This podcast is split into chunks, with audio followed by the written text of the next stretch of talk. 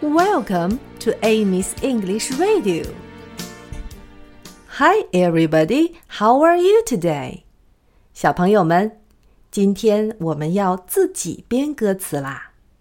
我们学过了 sunny 晴朗，rainy 下雨，snowy 下雪，cloudy 阴天，windy 刮风。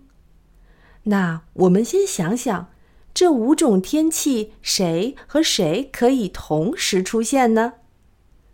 我们先来试一下下雨、阴天和刮风吧。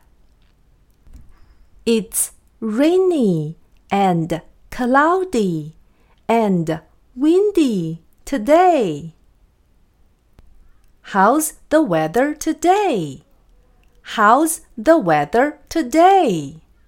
It's rainy and cloudy and windy today. 我们再来试一下晴天和刮风。It's sunny and windy today.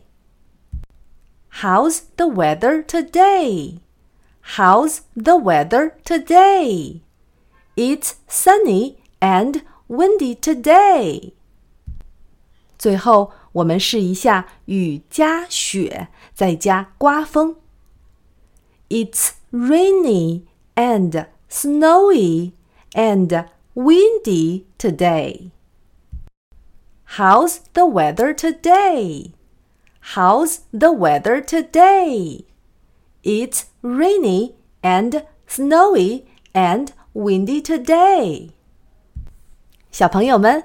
你们可以试一下各种天气组合在一起，看看会不会出现一些比较奇怪的天气呢？